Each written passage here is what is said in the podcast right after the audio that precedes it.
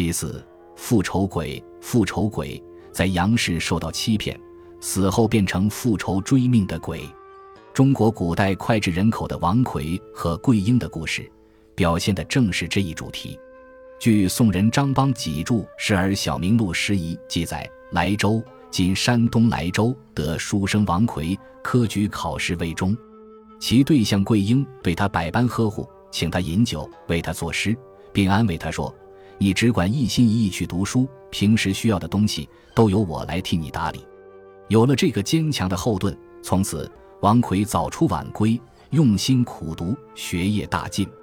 过了一年，正赶上皇上发布诏令，征召天下贤能之士。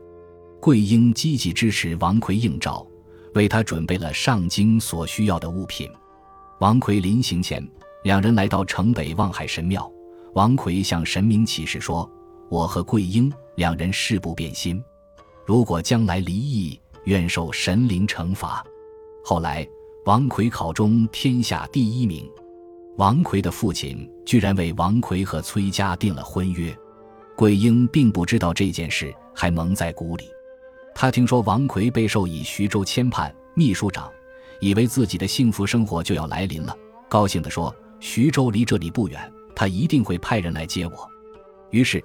派仆人拿着书信去找王奎，当时王奎正坐在州府大堂之上处理公事，看了桂英的书信，非常恼怒，连声呵斥，无情地拒绝了桂英的要求。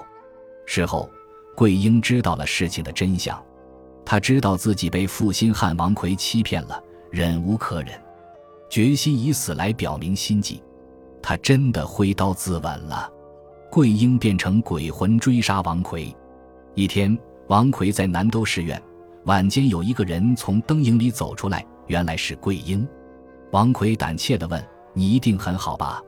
桂英只斥道：“你薄情寡义，不遵守誓约，逼我走上了今天这条绝路。”王奎虚情假意地说：“这都是我的罪过，我为你请和尚念经，多烧一些纸钱，你可以放过我吗？”桂英断然拒绝道：“我取了你的性命才会住手，别的什么也不管。”后来，王奎果然死了。